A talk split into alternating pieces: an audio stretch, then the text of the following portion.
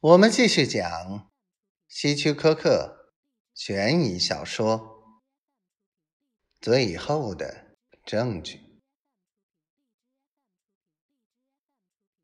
为什么要现金？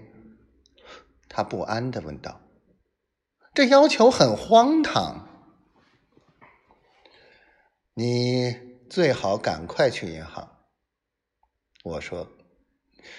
因为明天晚上八点我要来拿钱，让泰森带一份出让证书，我要在上面签字。他还可以作为见证人。听着，卡尔，你不能指挥。啊，我可以，别打断我的话，因为。我还有事要说，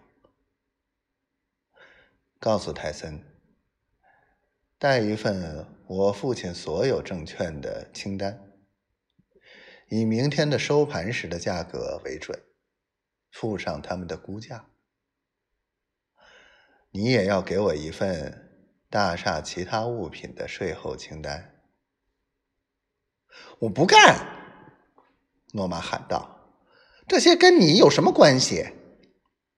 我不接受你的讹诈，即使你把真情说出来，我也不在乎。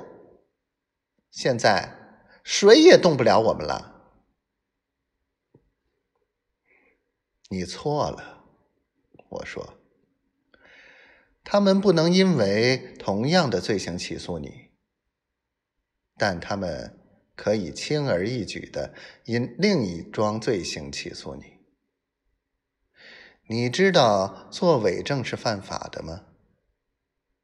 他们可以因此而判你和泰森两年徒刑。我向你保证，他们会很乐于这么做的。一阵沉默。好吧。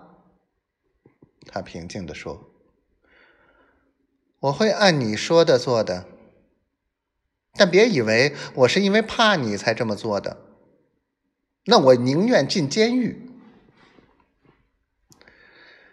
别担心，诺玛，我要的只是那十万元现金。另外，他继续说。”他的大脑又活跃起来。